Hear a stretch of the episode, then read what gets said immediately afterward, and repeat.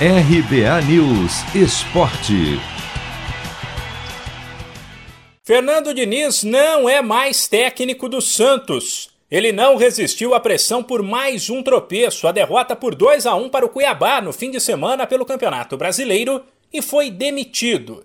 Com Diniz, mais três profissionais deixaram o clube: os auxiliares Eduardo Zuma e Ian Razeira e o preparador físico Wagner Bertelli.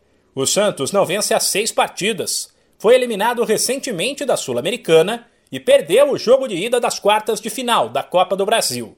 No fim de semana passado, com a goleada por 4 a 0 sofrida diante do Flamengo, Diniz viu a pressão aumentar.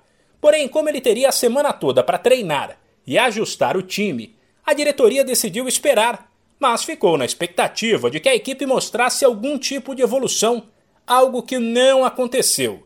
Os defensores de Diniz, que também usavam o argumento de que ele poderia fazer alguma coisa melhor quando os reforços contratados estivessem 100%, assim como o Marinho, que tem lutado contra problemas físicos. Mudaram de ideia e jogaram a toalha. Com o time a quatro pontos do Z4, há quem entenda que é preciso tentar algo novo agora, com o Santos fora da zona de rebaixamento, já que se ele entrar, o lado psicológico também passará a ser um problema grave.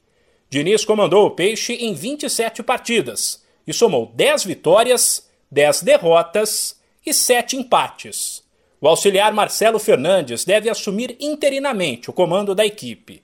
No sábado, pelo Brasileirão, o Santos recebe o Bahia. De São Paulo, Humberto Ferretti.